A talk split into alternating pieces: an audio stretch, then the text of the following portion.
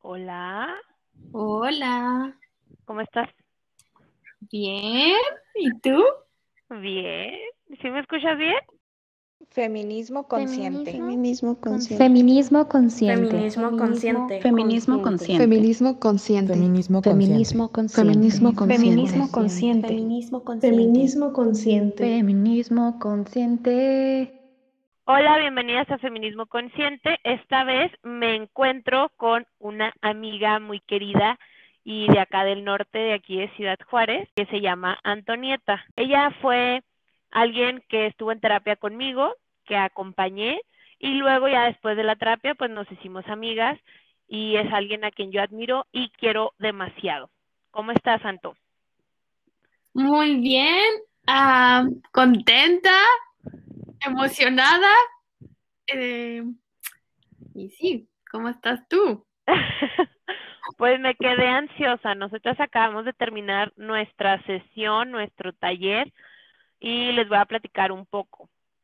Anto, como es una workaholic, le dio por que nos inscribiéramos a un taller con Luisa Velázquez Menstruadora para cuestionar el amor romántico, pero desde una posición lesbofeminista. Y acabamos de terminar el taller. Yo me encuentro así como ansiosa y quiero más, quiero saber más. Y de eso pues se va a tratar este podcast, este episodio. ¿Cómo ha sido nuestra experiencia tomando el taller? Y pues a lo mejor saldrán otras cosas. ¿Cómo te sientes tú con el taller, Anto? La verdad es que cada semana, el taller es de ocho semanas eh, y cada semana ha sido una explosión en mi cabeza porque em, desde antes había leído textos, escuchado otras cosas, todo sobre el feminismo, pero nunca desde esta perspectiva y es hasta que encuentro a Luisa, gracias a ti, que empiezo a percibir otros enfoques em, y pues con eso de analizarlo ya a detalle en base a textos que leemos, pero hacia la experiencia también de, de- de lo que compartimos, siempre así termino como realmente entendiendo a profundidad todas las implicaciones de la institución en la que vivimos, ¿no? El patriarcado. Entonces, puedo entenderlo más como en todos los contextos. Ya siento que gracias a estas semanas puedo ver todos los ejemplos o cómo lo vives cada día, cada momento, ¿no? En todas, en todas las relaciones, incluso entre mujeres, entre nuestras familias, entre nuestras hermanas, entre nuestras madres. Y eso antes como que lo percibía, pero no lo entendía. O no lo, no entendía las implicaciones tan complejas. Y creo que eso es lo, sí, como que también tengo esa sensación de querer más. Comparto contigo esa sensación y también era muy distinto mi análisis del patriarcado al que es ahora, ¿no? Porque siento que ahora lo estoy haciendo, antes era como ese pinche patriarcado, este opresor, machistas y no sé qué, pero algo que me ha hecho mucho ruido es pues nosotras también estamos como contribuyendo a toda esta dinámica y lo hacemos desde las relaciones entre nosotras, ¿no? Y como lo hemos visto en varias sesiones, que las relaciones con otras mujeres o cómo percibimos a otras mujeres son un reflejo también de nosotras mismas. Y, y eso es algo que yo les he compartido varias veces en terapia, ¿no? Pero que, que ahora lo veo más tangible, cómo es mi relación con las otras.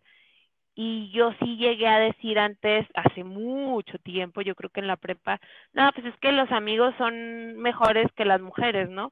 Pero pues esos amigos me querían coger, entonces pues era buscar esa aprobación masculina, era buscar ser deseada por ellos, pero nunca estaba validando lo que otras mujeres sentían o pensaban de mí.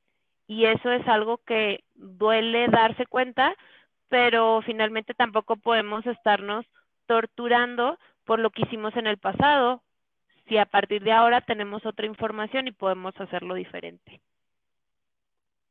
Sí, estoy totalmente de acuerdo. uh, eso es lo que a mí más me ha impactado, eh, especialmente ya poniendo en práctica todo lo que hemos discutido en sesiones con Luisa, es cómo antes realmente ponía, por ejemplo, mis relaciones amorosas con los hombres en prioridad en vez de a mis amigas, en vez de a mi propia familia, a mi propia madre.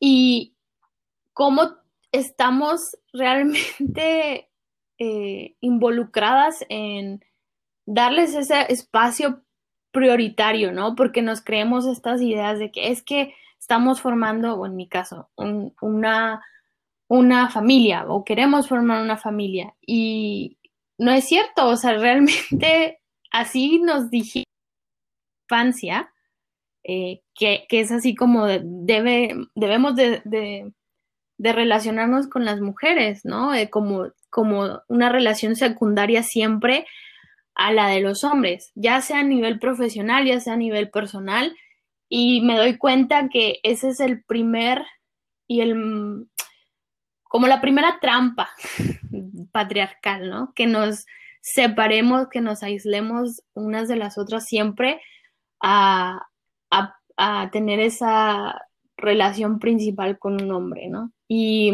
sí, sí.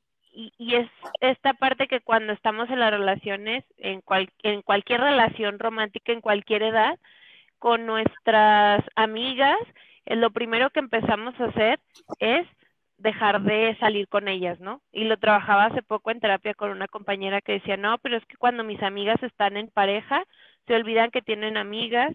Y si es cierto, yo alguna vez lo llegué a hacer, ¿no?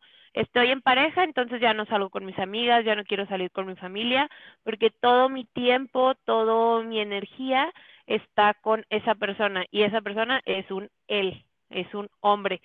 Pero realmente cuando termina esa relación romántica, pues quiénes son las que te salvan y quiénes son las que están ahí, tus amigas, tu familia a veces, y siempre son mujeres. Y no le hemos dado esa importancia y esa prioridad a las relaciones que primeramente deberíamos de tener nosotras nuestro espacio para poder relacionarnos con las otras personas. Y nuestras amigas nunca deberían de dejar de ser prioridad, deberían de estar siempre las amigas antes que los vatos.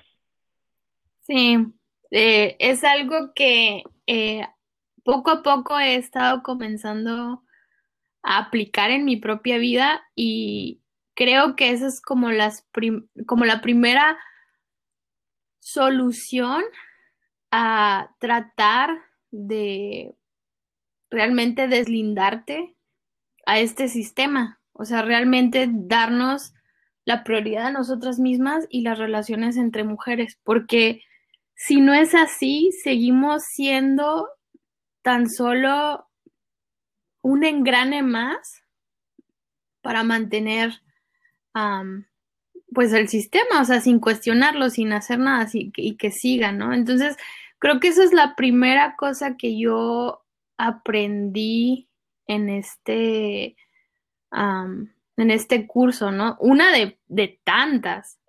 De tantas. Sí, y la otra es, estoy tomando yo otro curso de psicología feminista con cuerpos en libertad y a mí me llama mucho la atención esta cuestión separatista, ¿no? Esta, porque era algo que decía, ok, con las mujeres, para las mujeres, y somos radicales y queremos espacios seguros, pero es bien diferente, porque entonces esto también te lleva a no leer hombres, a no consumir hombres, o sea, me refiero, y tú, por ejemplo, Anto es profesora en la universidad. Entonces, tú decías ahorita en el curso, ¿no? Es bien difícil porque todo desde la universidad nos están imponiendo lo queer. Y es difícil porque desde ahí a quienes lees, no, incluso tener miedo de alzar la voz y decir lo que piensas o lo que sientes, te puede llevar a, a perjudicarte, ¿no? Sí, es algo que uh, ahora que va a pasar eh, eh, el 8M, hay una conferencia que se está ofreciendo eh, en la Asociación de Mujeres de mi universidad y tres de los participantes son organizaciones uh, que se involucran en, los derechos de los, de los trans y también a otra es de los de los queer, ¿no? O esa mezcla, ¿no?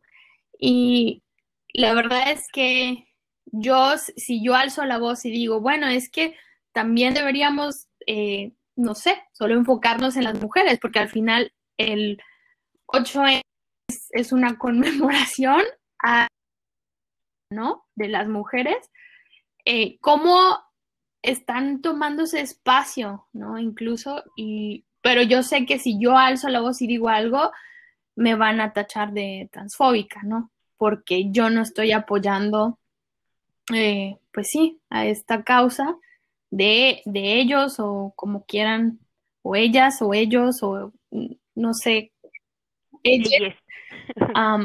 y, y la verdad es que lo respeto, pero no creo que deba ocupar nuestros espacios. Y por, por pensar así, yo sé que la universidad, yo me metería en problemas con las instituciones.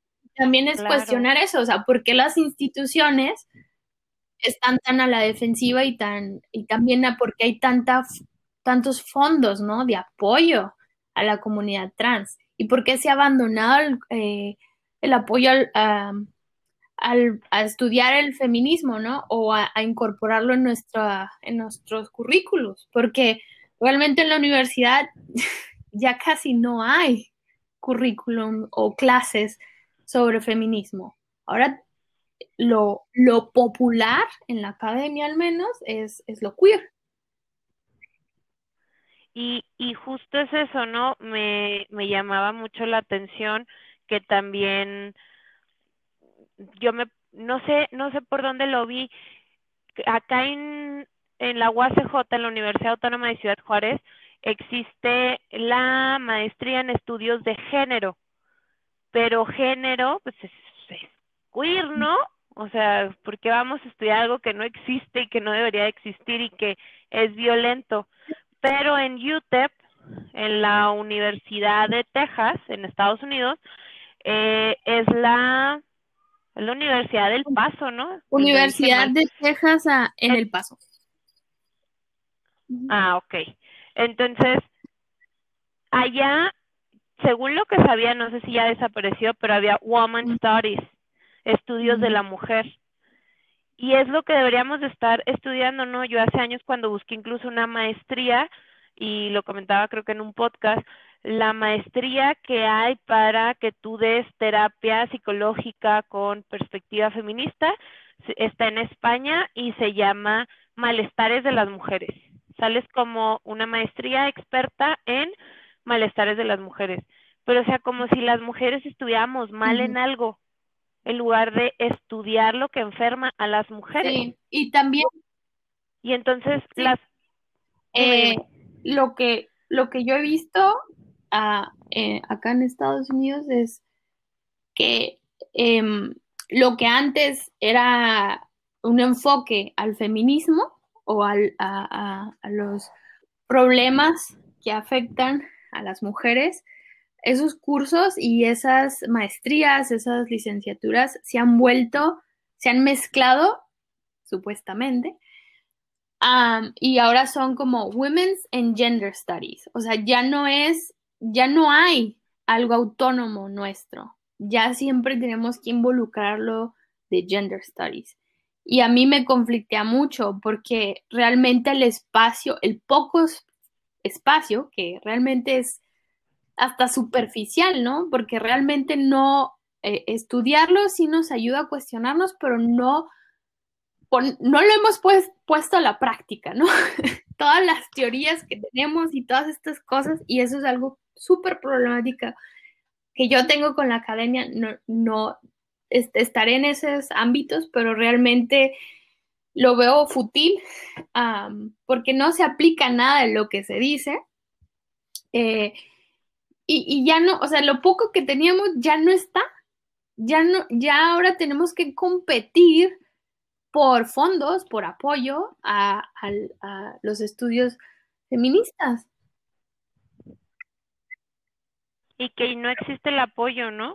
O sea, para eso no hay apoyo y tienes que buscar ser financiada o becada por instituciones que son feministas, pero como a las feministas ya nos ponen las cruces, pues entonces eso no existe, ¿no? No hay apoyo realmente. Sí, sí. Y es exactamente también lo que comenzábamos a platicar en la semana, en, la, en las primeras semanas del curso, ¿no? Que es, todo esto surge con lo del contrato original, ¿no? El contrato sexual y cómo, cómo fue este contrato mucho antes de lo de que este patriarcado estuviera estructurado y ahora ah, en estas últimas semanas ya entendimos como este proceso, ¿no? De, ok, empezó con un contrato, un sometimiento, eh, quizás deban escuchar, y ya estoy haciendo publicidad. ¿Qué le hace? ¿Qué le hace? ella se lo merece. los podcasts de Luisa, ella habla de esto en detalle. Em, con este contrato, con este contrato original, pero luego ahora vemos también lo multifacético que es ese contrato, cómo se va transformando, ¿no? Este, al punto que llegamos ahora de que ya, mm, ya no se, ya no se habla de las mujeres en, nuestros espacios. se, transformó. Se transformó y ahora hablamos de, de, de los hombres trans o de las mujeres trans, ¿no? O sea, ya no hay espacio para nosotras porque la misma, el mismo patriarcado supo cómo modificar, ¿no? Vendernos estas ideas. Sí, sí, tú. Sí, y, y yo creo que e, esta parte que dices de modificarlo, ¿no? Yo a veces digo, bueno, llevo ocho años en redes sociales y al principio era como, ay, ¿por qué los hombres no pueden ser feministas? Claro que pueden ser feministas, porque hombres y mujeres debemos de luchar por la igualdad. Y así como bien tonta, ¿no? Porque, o sea, feminismo no es igualdad, pero es lo que primero empezamos y yo sé que todas tenemos nuestro proceso y bla, bla, bla. Pero ya a estas alturas del partido, con toda la información que tenemos, ya no hay excusa.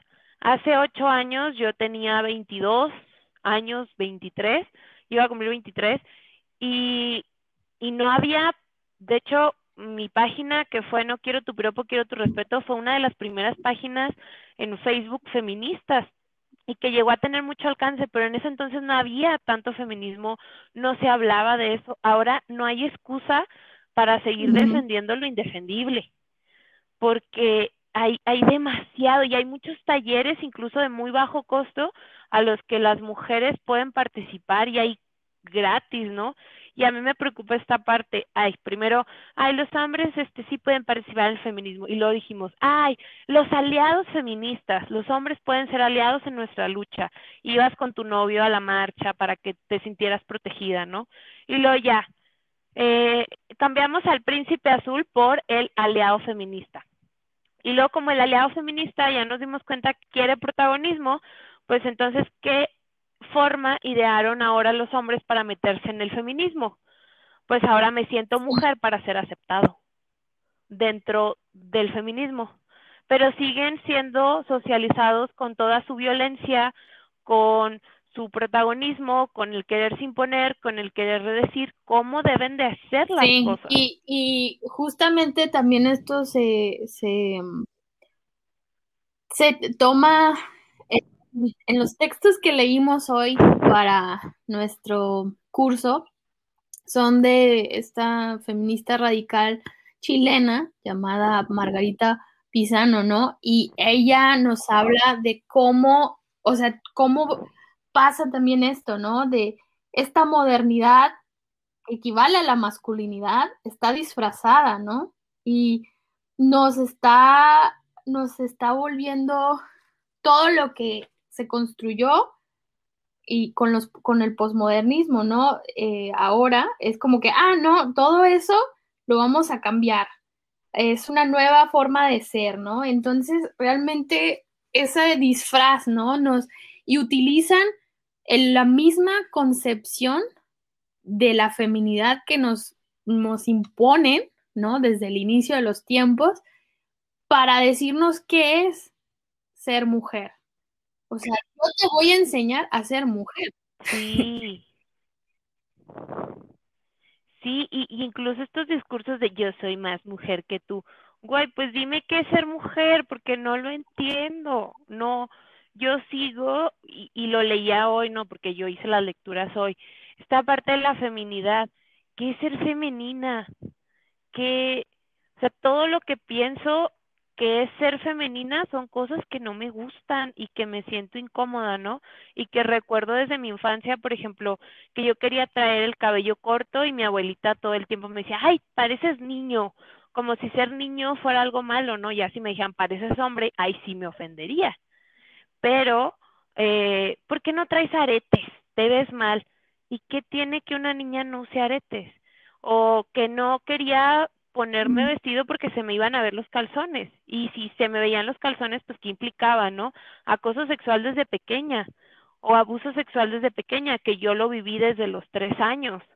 Entonces, ¿cómo este sistema nos adoctrina a aceptar cosas que son incómodas para nosotras, pero que tenemos que normalizarlas? Y ellos, porque pues, esta quema de brujas que han iniciado, un tipo uh, publicó unas fotos en Brasier y decíamos, bromeábamos una amiga y yo diciendo, pues ni entre los tres lo llenamos, ¿no? O sea, no llenamos ese brasier que él se puso. Y, y yo le puse pues, autoginesilia, ¿no? Y a lo mejor es un concepto muy nuevo para algunas, pero que yo me he puesto a estudiar desde precisamente la, la psicología y es cuando un hombre se viste o se siente mujer y se excita siendo mujer, pero es para reafirmar su heterosexualidad y gustarse a sí mismo. Pero es como bien narcisista. O sea, se ama a sí wow. mismo, pero como yo mujer. No, yo no había escuchado eso. Y, y, y, y este concepto dije, o sea, ellos idolatran y quieren ser todo lo que Sí, ellos imponen sí. que es la feminidad.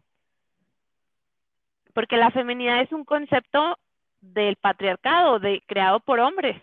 Entonces, es, ellos se aman a sí mismos, entonces, porque ellos hacen una representación, un performance de lo que ellos mismos Sí, han de hecho, impuesto a las de hecho tengo una frase de que quizá complemente muy bien lo que acabas de decir, que guardé de, de Margarita Pisano, eh, de- del texto del triunfo de la masculinidad. Y dice, la feminidad no es un espacio autónomo con posibilidades de igualdad, de autogestión o de independencia. Es una construcción simbólica y valórica diseñada por la masculinidad y contenida en ella como parte integrante. Por supuesto que esta lectura traerá distintos grados de resistencias, pues tendremos que abandonar parte del cuerpo teórico producido por el feminismo, que se basa precisamente en esta idea y que nos da las falsas pistas de que la igualdad en la diferencia está al alcance de la mano, que con unas cuantas modificaciones de costumbres y algunas leyes lograremos que toda esta tremenda historia de explotación y, desigualdades quede saldada.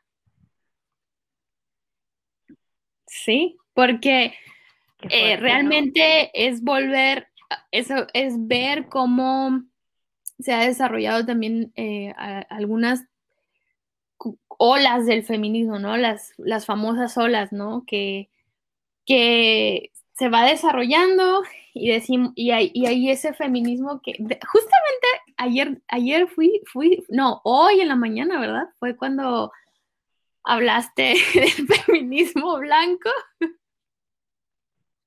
Ay, sí, aquí, aquí hablamos de esa, de que sí, nos dicen que hay estos feminismos supuestos, ¿no? Y, y sí, hay algunas cosas que unas teóricas han hecho, bla, bla, pero también para qué función han hecho es, estas como teorías, ¿no? O cómo han realmente dicho de, ay, es que vamos a buscar la igualdad, o sea, eso es el feminismo, esa es la lucha, ¿no? Pero realmente no, o sea, ¿para qué queremos ser iguales? Ah, o queremos ser parte eh, de, de esta estructura que oprime a todo lo que no sea hombre, básicamente. Entonces, sí. Claro. Y, y, esta parte que dices del, ahorita me acaba de surgir la idea, ¿no? De ver estas olas del feminismo. Yo creo que, y voy a sonar a lo mejor, no sé cómo, pero, por ejemplo, para mí la religión es algo que deberíamos de ver en un contexto histórico. No quiero equiparar la religión al feminismo, pero verlo en qué momentos de la historia han surgido nuevas religiones y qué necesidades había, ¿no? Y también desde qué momento histórico, cultural surgieron para eso. En lugar de verlo como olas del Sí. feminismo, porque así como, como dividiéndolo, ¿no? Como estas teorías de feminismos, sino en qué momento han surgido estos feminismos para, para resistir a lo que se está mo- viviendo en el momento, ¿no? Esta parte de el feminismo liberal que es glitter, bonito y que no te cuestiona absolutamente nada, pues entonces no es feminismo porque no hace la resistencia a un Más- sistema que oprimía a las más- mujeres. Entonces, Está al no es que servicio le- del ¿Cómo? sistema. Porque realmente, si te lo pones a pensar, y es por eso la versa- versi- versi- eh, versatilidad, esa es la vers- eh, versatilidad de, em, de este sistema neoliberal económico que tenemos, ¿no? O sea, que es patriarcal en todo sentido, ¿no? Te, todas las ideas de resistencia te las va a volver a vender y te las va a, te las va a cambiar y transformar para vendértelas para que tú te vuelvas un consumi- consumidor de ideologías y de creencias, pero, o sea, de ideas que no cuestionen Claro. su, propio, su propia ideología. Las que son contra todo eso, no venden. O sea, no, te las van a vender porque si no vas a desmantelar el mismo Claro. sistema. O sea, no, no, es, es versa, este sistema patriarcal moderno, posmoderno más bien, es muy versátil en ese sentido. Porque va a agarrar- sí, porque va a agarrar es todo eso y te lo va a poner como que, mira, ah, si compras esto eh, y, y vas a las marchas y compras estas cosas, vas a apoyar a esta gente, pero, o sea, nunca te cuestionas realmente por qué, o sea, por qué todo termina en esto de que soy simplemente un consumidor, ¿no? Y, y creo que tiene que ver con lo que se está haciendo del 8M, del 8 de marzo, porque volvemos a esto. El 8 de marzo es la conmemoración por unas mujeres que murieron quemadas en una fábrica eh, que eran costureras. Se conmemora sus muertes. Es el Día de la Internacional de la Mujer Trabajadora por los derechos de las mujeres trabajadoras. Pero lo quieren volver un performance, como lo es el Día de la Diversidad LGBT. X, Y y Z, ¿no? Que es un carnaval que incluso también ese día empieza como algo totalmente diferente, pero lo han distorsionado para poderlo vender. Y el 8M no es una celebración, no es para ir por descuentos, no es un performance donde nos ponemos el pañuelo verde o el pañuelo morado y voy a salir a marchar. O sea, no, no es eso, es otra cosa. Y, y nos lo quieren vender como un carnaval, como una fiesta. Y incluso esta parte, ¿no? Ay, feliz día de la mujer. Uy, si vieras qué feliz soy de que haya desaparecidas, Sí, de que haya y- y muertas. algo Soy bien que, pinche feliz. que, mm, que se me hace como muy difícil es que realmente, bueno, difícil de, de- difícil en el sentido de que no me lo trago o me atraganto solo pensándolo, es que realmente están comercializando nuestro enojo, nuestra ira, están manipulando nuestras emociones, Claro. porque sí, hay en esas marchas hay un genuino deseo de, de cambiar, ¿no? A través de esta ira que sentimos por todo lo que nos pasa por ser mujeres. Pero nos lo venden o nos lo quieren vender ya como que, ok, sí, va- vas a ir a esta marcha porque vas a, a- a pelear por tus derechos, pero consume también esto o eh, esta es la imagen que tienes que eh, proyectar, ajá, y también debes incluir a los trans porque también asesinan a los trans y yo no estoy diciendo que no pase eso, pero es que, o sea, te lo quieren, sí, o sea, te lo quieren también para que te empieces a creer todas estas cosas de que eh, el feminismo también lucha por todos y todes.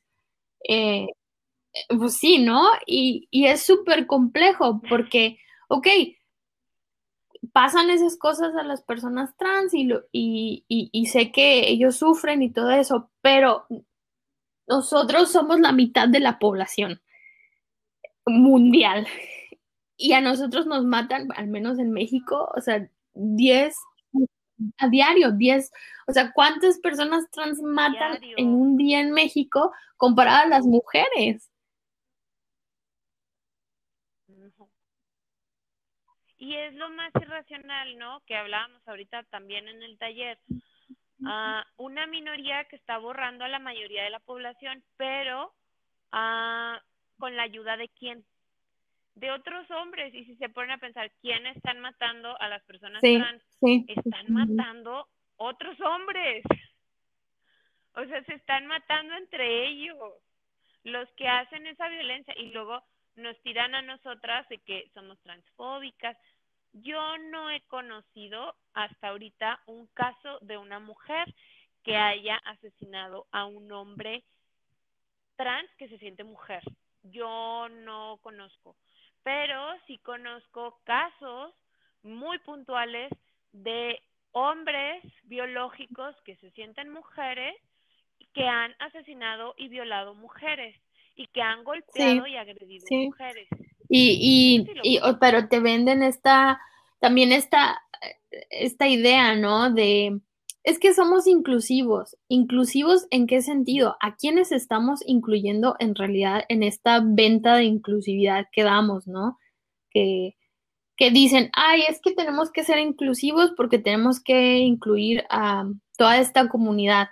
Pero que el, ayer estaba hablando de esto eh, eh, con, con, una amiga em, porque estábamos hablando precisamente del evento eh, que va a pasar del 8M en mi universidad y también de las clases en general, ¿no? Y qué tan inclusivos somos en realidad.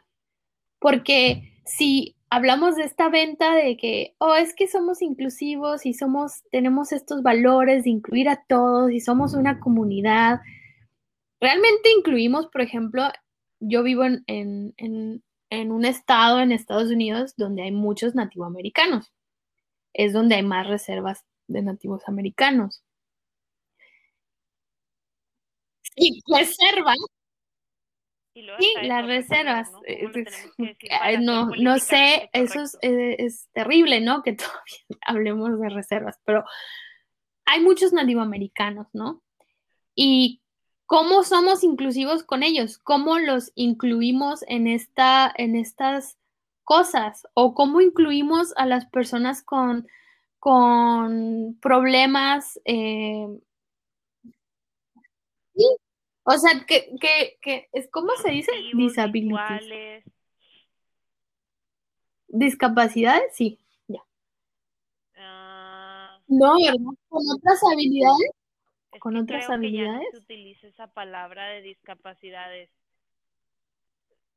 No, creo que tampoco. Me, me declaro totalmente ignorante en ese aspecto, pero sí te entiendo el punto aquí nos van a tachar y nos van a linchar, pero sí, bueno, o sea, en, en vamos a educar nosotras. ¿Cómo, ¿Cómo incluimos a estas personas que no tienen las habilidades como normativas, pues por así decirlo, ¿no? O sea, ¿cómo realmente incluimos a estas personas? ¿Cómo incluimos también este, a la infancia en estos temas? Como sociedad, o sea, ¿cómo incluimos a todos los, los poblaciones, ¿no? De que, que habitan este planeta. O sea, ¿qué, qué, qué inclusividad tenemos? ¿Por qué nos venden, o sea, por qué nos venden la inclusividad y por qué solo a un grupo minoritario estamos incluyendo y nos estamos autollamando inclusivas? o inclusivos o inclusives. Inclusives. O sea, porque realmente el punto de, de, de la ignorancia, ¿no? O sea, de no ni siquiera sabemos eh, que, que cómo, o sea, yo estaba hablando en, en modo de como, como profesora, nadie en mi departamento me ha entrenado para saber cómo ayudar a estos estudiantes.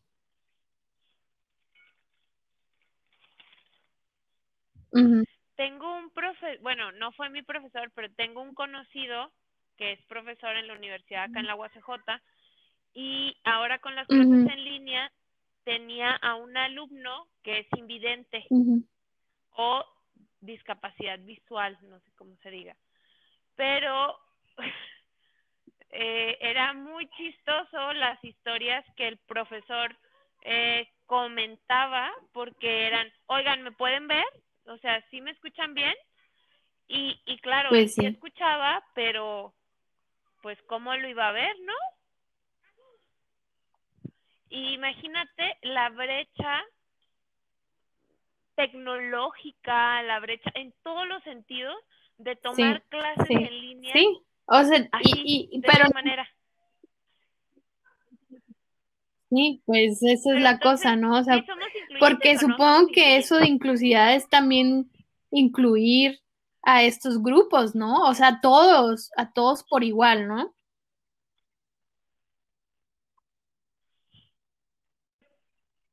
Sí, porque pues si estás hablando de minorías, pues esta comunidad también es una minoría, pero es una minoría que es como bien relativo, ¿verdad? Porque es una minoría que estas personas no eligieron ser sordas o ser mudas o tener o, o, o no ver o tener alguna dificultad para el aprendizaje. Estas personas no eligieron eso.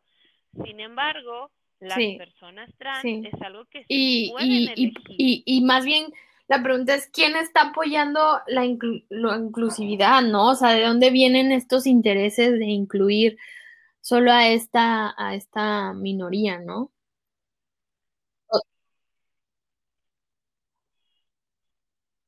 Pues de los hombres y de los, yo le decía en otros espacios, ¿no?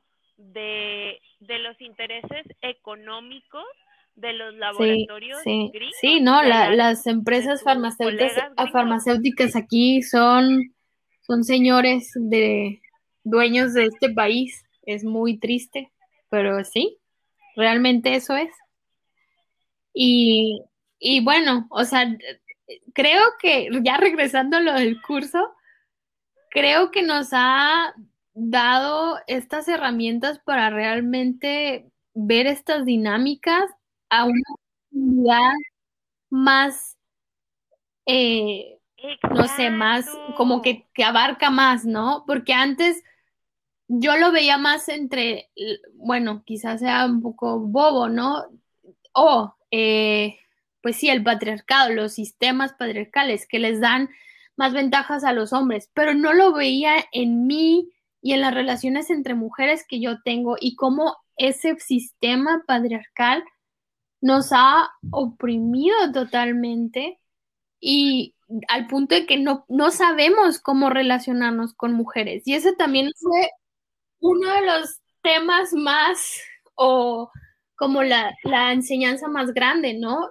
Todavía no sé cómo relacionarme con una mujer. Con, con todo el amor que les tengo, no sé cómo expresarlo porque jamás se me ha permitido tener esa libertad de, de expresar ese amor hacia una mujer. Y eso es lo, uno de los cuestionamientos que, que, que se hacen, ¿no? Eh, de la heterosexualidad normativa, cómo lo, nos lo pintan natural, ¿no? Y cómo eso surge del contrato social, eh, sexual, que no, de los inicios de los tiempos, ¿no? Y por eso pensamos que es normal. Y, y tampoco está, no sé, yo lo pienso eh, también como, ok, las relaciones entre mujeres, por solo ser entre mujeres, ya son lésbicas. Y antes, antes yo no lo veía así, ¿Por qué? Por esa, eh, por, por esa, Claro. eh, por esa heterosexualidad No, que, que realmente me, me estaba en mi cabeza, en todo sentido, ¿no? De que, ay, no, o sea, sí, mis amigas, pero yo amo, yo quiero a mis amigas, pero no, nunca he pensado en eso, ¿no? Y cuando empiezas a verlas a tus amigas desde una perspectiva, desde un espacio lésbico, la, bueno, al menos en lo personal, yo las eh, comienzo a ver, primero les doy el espacio, el tiempo, la energía, la atención que se merecen y darles esa prioridad de relacionarme con ellas. Y aunque todavía no sé cómo entablar esa amistad y ese amor y esa admiración que tengo hacia las mujeres de mi vida, al menos ya tengo esa conciencia de que no tiene nada de raro, al contrario, esto es lo, lo que soy en realidad, porque soy mujer y me relaciono con mujeres y las relaciones lésbicas son nosotras, somos relaciones entre nosotras, ¿no? Y eso es algo que antes jamás se me había puesto en la cabeza nunca y nunca le había dado la importancia al espacio y creo que al entablar esa visión de, de, de ver esto como relaciones lesbianas o lésbicas, con ese espectro de, de, de, realmente ya les das esa, esa importancia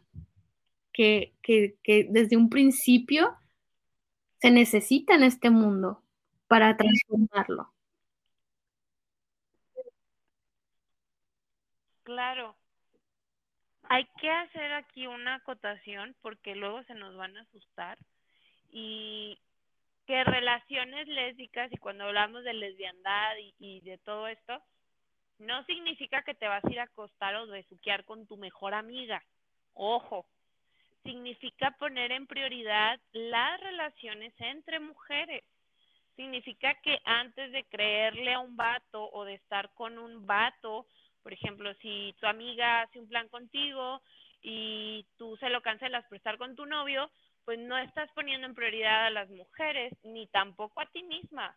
Y también es eso, ponerte en prioridad a ti misma porque acuérdense que el reflejo de la relación con nosotras mujeres pues va a ser también el reflejo de la relación que tenemos con nosotras mismas. Tú tienes que ponerte en prioridad para respetarte, para quererte, para amarte, para ser empática, pero también para amar, querer y ser empática con otras mujeres. Y es una relación que se construye, no es algo que ya llegamos y ya va a ser así, porque también hay mujeres violentas, sí. hay mujeres que pues que sí. no nos van a latir. Y, y bueno, y también hablando de eso, o sea, también en el curso aprendí eso, ¿no? Que como todas, como sí, todas no sabe, no sabemos relacionarnos entre nosotras y siempre hemos puesto en prioridad las otras relaciones con los hombres. Siempre hemos mmm, toda nuestra nuestra no sé, por así decirlo, legitimización, o no sé si existe esa palabra, pero o sea, este, soy vista por un hombre, soy vista por este sistema, soy validada, ¿no?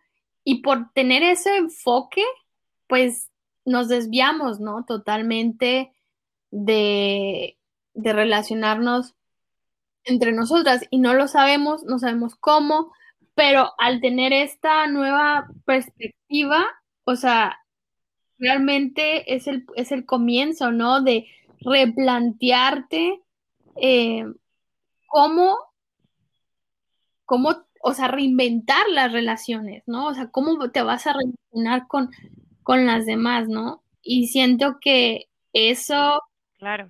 fue lo más importante, pero también entender o reconocer que sí, que hay mujeres que quizá en este momento no pueden ver esto que tú estás viendo y que tampoco tienen la, no sé, el tiempo, el espacio, la energía, los, las emociones, las sensaciones de cuestionar lo que, lo que viven, ¿no? O tener esa, esa misoginia interna, ¿no? Y, y que está bien, o sea, que que el, pues es el respeto, ¿no? El amor, el amor hacia ellas es reconocer que ese es su proceso y pues también alejarnos, ¿no? Es también una forma de demostrar amor.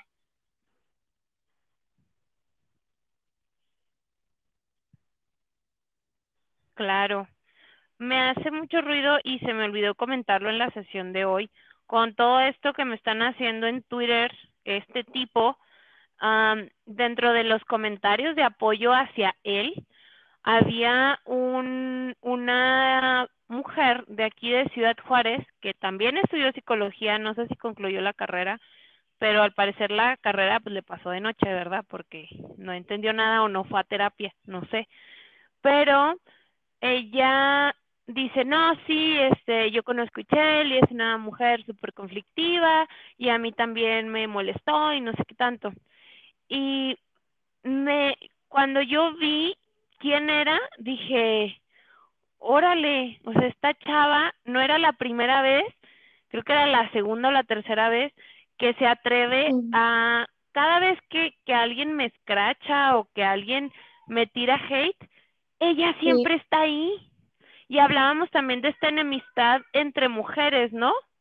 Y, entendí también, hoy me cayó el 20 cuando veía todo esto, hoy, me hoy entendí que cuando admiramos tanto a alguien, a lo mejor, y no me quiero ver egocéntrica, pero hay tanta admiración hacia esa mujer que el sistema me enseñó que si la amo o que si la admiro, le tiro mierda porque no puedo aceptar el amor que tengo hacia ella, porque entonces estoy mal.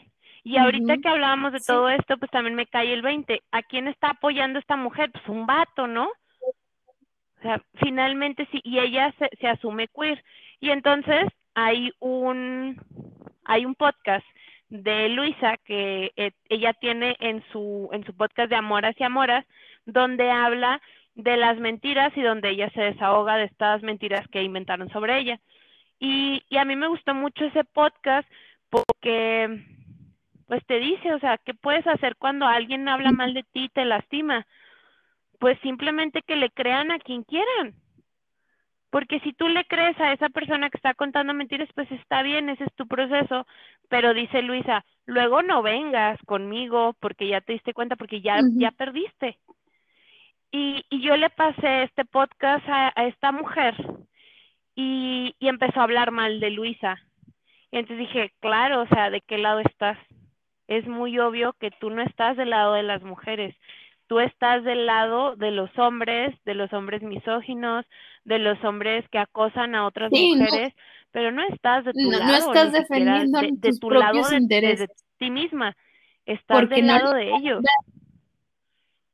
Pues sí, porque no los puede ver. Y eso es lo que estábamos hablando también. Pues ni, siquiera tiene intereses, ¿no? Que hay veces que, que bueno, uno, una, realmente, cuando empiezas a, bueno, a través de estas semanas que hemos estado en el curso, cuando empieza, yo empecé a ver esto en mi propia familia, ¿no? En mi madre, en mi hermana, que son las mujeres más cercanas a mí, y ver cómo ellas, o sea, se han desarrollado así, ¿no? Se han relacionado así. Nuestras relaciones eh, de familia están regidas por, por también hombres de nuestra familia y que afectan nuestra forma de relacionarnos.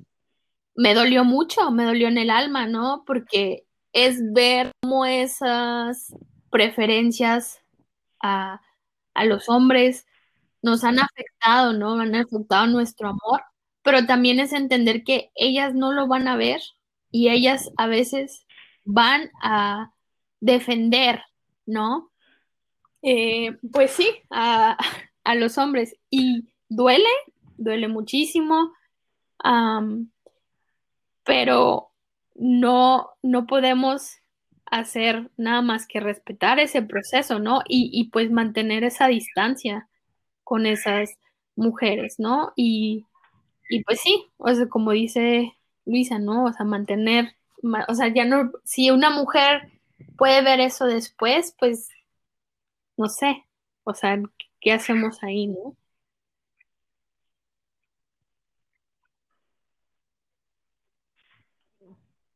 no sé, yo sí e, en ese aspecto, si ya te diste cuenta que la cagaste, que la realidad no era siempre así, a lo mejor yo soy muy buena onda, pero sí abono como por las segundas oportunidades, ¿no?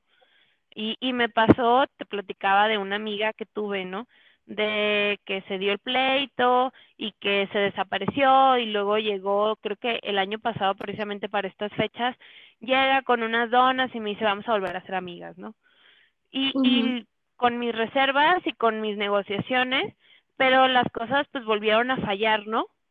Y luego me doy cuenta que ella es amiga de personas que alguna vez me criticaron o que anduvieron en chismes y digo, eras mi mejor amiga y diste oídos a ese tipo de cosas y nunca, creo que la lealtad para mí es algo bien importante, el, el que una persona sea leal a sí misma y a su vez pues eso también tiene que ver con la lealtad que va a tener hacia otras personas.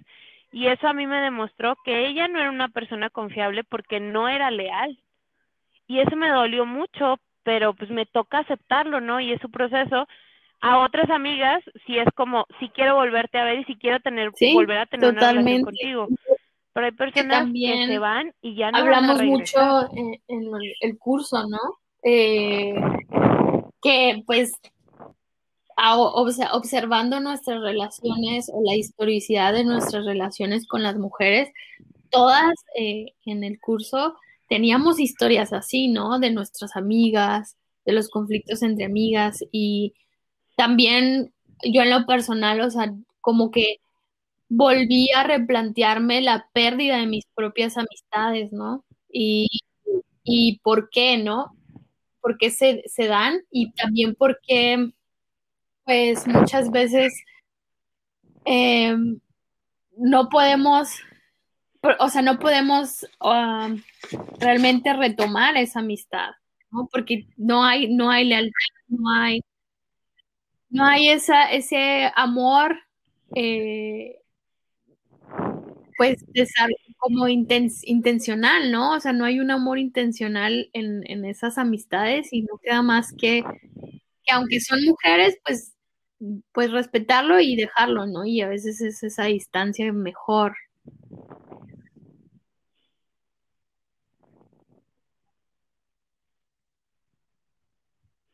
Y que tenemos también que aprender cuando las relaciones no son recíprocas. A veces damos y damos y, y volvemos a esta parte otra vez del feminismo, ¿no? Que se nos pide ser la Madre Teresa de Calcuta y apropiarnos de todas las luchas y el feminismo es la mamá que va a defenderlos a todos y a todas. Y tampoco se trata de eso. Y la amistad es lo mismo, va a haber personas con las que de plano ya no, y tenemos que aprender a dejar y también ver esas señales. Creo que, creo que eso también fue algo y no obligarnos a que tiene que ser así. Gracias al curso pude ver más con claridad, ¿no? Este, como, ok, la verdad reconozco no, no saber a conciencia cómo relacionar, cómo poner a una mujer, mi relación con una mujer en primer plano, ¿no? Ok, empiezo a, a desarrollar eso poco a poco, eh, simplemente con solo no sé, hablar con mis amigas, darles ese espacio, eh, priorizar, ¿no? Eh, bueno, ahorita pues no puedo verlas, pero hablar, ¿no?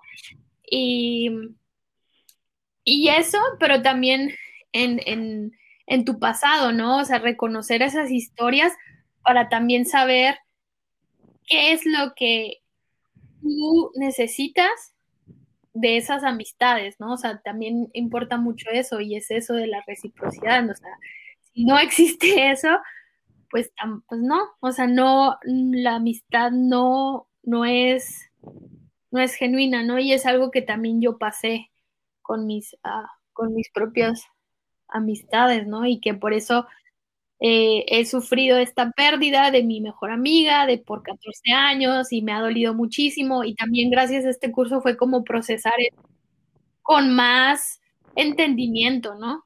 Y pues sí, o sea, de entender cuál era la importancia de ella y, y también que pues no era recíproco la cosa y, y está bien sol pero era, fue, creo que fue gracias a estas semanas, ¿no? De, constante cuestionamiento en las relaciones entre mujeres.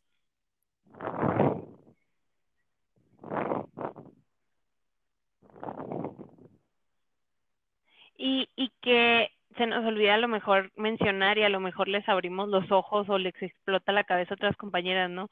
Que descubrimos también que a veces las, las, los Sí. duelos por las amigas perdidas duelen más que los duelos por los vatos, ¿no? Sí, Por lo menos yo también me di cuenta de eso. Son más largos, son más tortuosos, duran más, duelen más y todavía recuerdas eso como con añoranza, así de ¿qué pasó? Porque nunca lo entendí y tiene que ver con que las amistades entre mujeres son desechables, nosotras, porque eso nos enseña el patriarcado. Nos peleamos y es jamás le volvemos a hablar. Sí, sí. Pero los de hecho, eso pues, es a lo que justamente yo estoy viviendo, ¿no? O sea, en es una un- peda se es- reconcilian. llevo un año sin hablar bien con mi mejor amiga y todavía me duele en el alma. O sea, llevo un año sin hablar con ella y todavía pienso en ella. ¿Cuándo? De cómo está, de que, que, que- que- cómo está viviendo esta pandemia, cómo se ha de sentir, qué es lo que está pasando en su vida. Pero es ese duelo, ¿no? De, ok, no, ya no, ya no existe esa amistad, ¿no? Y, y claro que me ha dolido mucho más que, que mis relaciones, no sé, eh, con otros hombres, es, es como que me. esas, esas realmente han sido más, en un, en un mes las supero.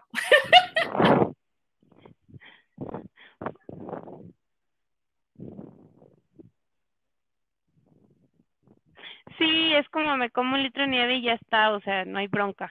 Pero la amistad entre mujeres sí es algo que, no sé, yo por lo menos de dos personas y así como, pues, ¿qué pasó? ¿Por qué se ofendió tanto? Si le pedí permiso, no entiendo, y es que sí me caía bien y sí la quería y sí la amaba, pero, ¿y luego qué pasó? Porque seguimos priorizando las relaciones entre los vatos en lugar de priorizar las relaciones entre nosotras y primeramente con nosotras mismas, ¿no? Y siento que también cuando entras en esta dinámica es estar bien abierta a que la otra no te va a decir algo para lastimarte, sino desde este amor, desde esta empatía. Claro que pues, tienes que pasar por todo este proceso, ¿no? Ojalá todas vivieran el taller, ojalá muchas se inscribieran con Luisa, pero es en serio, tenemos que repensar y construir las relaciones entre mujeres Sí, desde otro y creo que punto ese es, y es tirar a la basura todo lo que es- nos han el enseñado que tienen que paso las relaciones para desmantelar esta estructura que nos oprime, que nos está quitando todos los espacios, que está llegando a un punto en que parece una locura y en donde parece que ya no va, que ya no vamos a existir, ¿no? y que nos enseñe cómo debemos ser, aparte. Sea, ya tenemos a alguien que nos debe enseñar cómo es ser mujer, ¿no? Eh,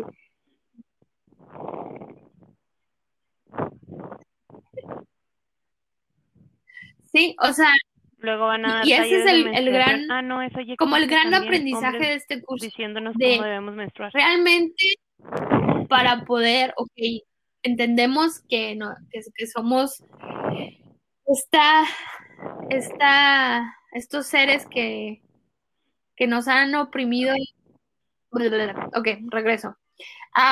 Que somos la, o sea, el, el- el- sexo oprimido, ¿no? En este patriarcado. Y entendemos todo eso. Y las marchas no van a ser suficientes, las, este, las, los cambios en las leyes no van a ser suficientes, seguir esas luchas no van a ser suficientes. ¿Por qué? Porque la, en el día cotidiano, en lo, en lo ordinario, no hay un cambio eh, forme la for- las dinámicas. Y realmente, o sea, el curso te enseña o te hace pensar que lo, prim- lo primero que tenemos que hacer es cuestionarnos cómo nos relacionamos entre nosotras.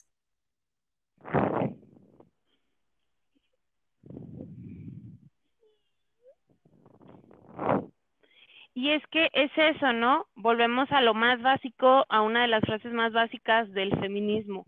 Lo personal es político. Lo personal, mis relaciones personales también son relaciones políticas. La forma en cómo yo me relaciono con las otras es político. la forma en cómo me relaciono conmigo misma es político y afecta al sistema, afecta a todas. No es Sí, algo individual, Es realmente, es algo eh, colectivo. y es el texto que leímos que hoy como de también ¿no? Dice.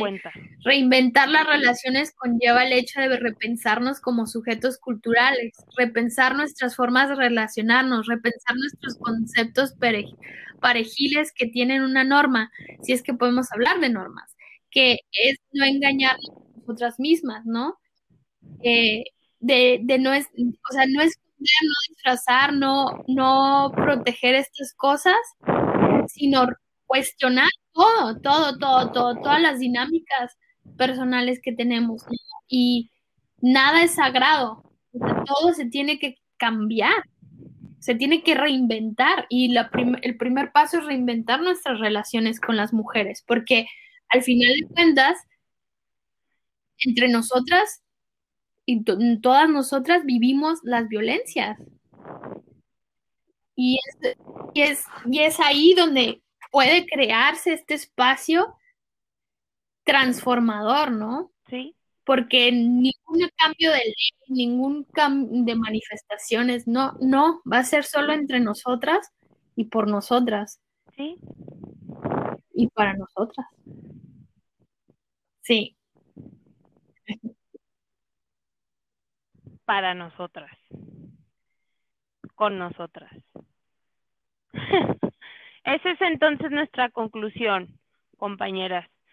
Si les latió, pues compártanlo. Si creen que estamos locas, pues igual nos lo pueden decir, pero pues nos va a valer gorro. no, solo que soy pues, fan. fue soy fan de Lisa. radicales. ¿Hay soy algo fan más que tú tuya. quieras agregar, Anto? Llevo ah, siguiendo como una fangirl de, de Shell, ah, que dos, tres años.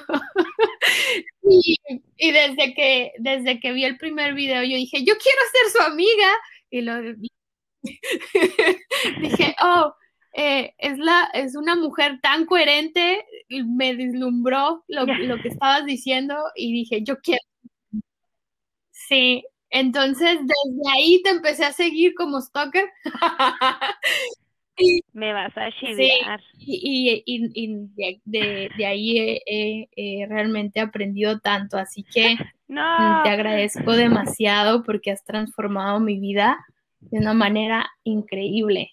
Y, y pues gracias a ti encontré lo de Luisa, así que, o sea, la transformación sigue.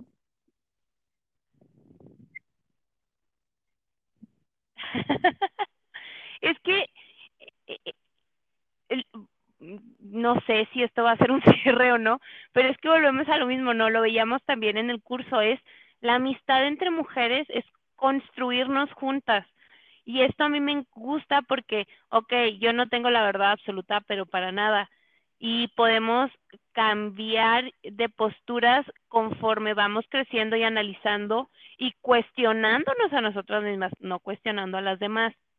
Entonces, qué bonito es poder crecer juntas, porque claro, eh, Anto fue la que me invitó a este taller, ella lo pichó y para las que no saben qué es pichar, pues ella lo pagó para las dos y fue genial, fue un gran regalo de su parte y la neta estoy muy agradecida contigo, tú sabes que te amo, te adoro, eres una de las mujeres más inteligentes que yo conozco y, y te admiro un chingo y la neta también los trabajos que hace Anto como profesora, como estudiante, ah, son, yo creo que, que nos falta otro podcast como para hablar del trabajo de Anto y se van a quedar bien picadas, así como yo.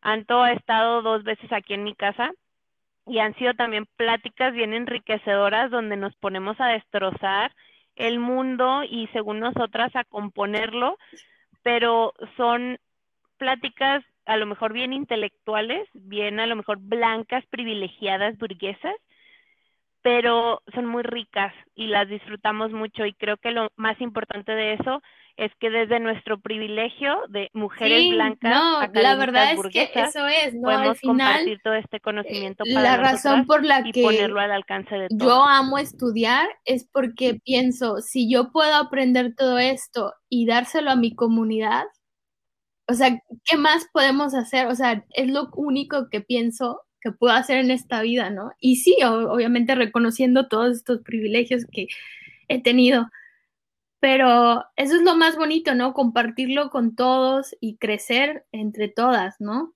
O sea, eso es lo más, lo más hermoso y la verdad, pues sí, yo también te adoro, eh, soy tu fan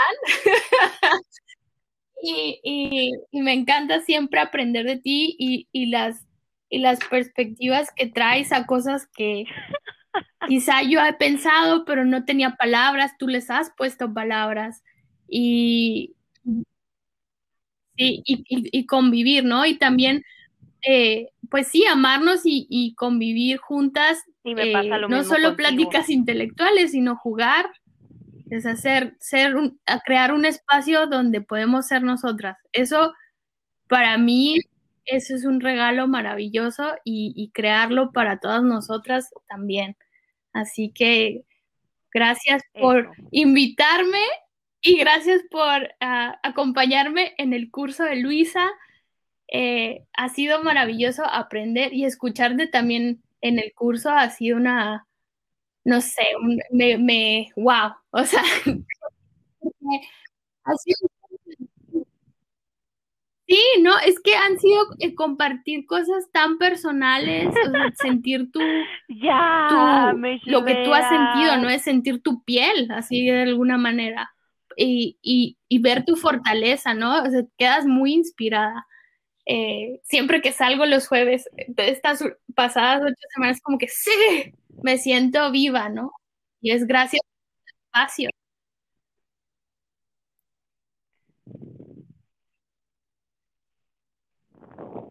Ándale, eso. los jueves yo salgo como me quiero comer el mundo, quiero amarlas a todas y ahorita como les dije, no salgo hippie. Es que lo que nos damos, porque también Anto y yo somos como que las más participativas en el grupo y no luego no nos callan y, y es eso, ¿no? Porque tenemos mucho que decir y luego todavía se termina el curso y a veces estamos en el WhatsApp y luego días después y esto y lo otro. Es que es enriquecedor, es amoroso, decía mi maestra Zulma Moreira de terapia menstrual que las mujeres cuando nos reunimos estamos oxitosas. Entonces esa oxitocina, ese amor, ese enamoramiento por nosotras mismas, pues es bien bonito, ¿no? Y aun cuando, pues, Anto no está en Ciudad Juárez, está a unas horas, pero no podemos cruzar la frontera y ella no puede venir a Juárez por su trabajo, pero se siente ese amor bonito, se siente ese cariño y no sé, está bien precioso y yo lo único que quiero decir, así como tú lo dijiste, vamos a seguir jugando. Así que muchas gracias a todas por escucharnos, compartan este este podcast con sus amigas, compartan sus amores lésbicos con ellas y atrévanse a quererse a sí mismas y amar admirar a otras mujeres antes de tirarle mierda a otras mujeres y antes de tirar. Hola, bienvenidas a Feminismo Radical. Ah, no, no se llama así. Espera. ¿Ves? Ese es el primer blooper. Siéntate, hijo. Ahí va, otra vez.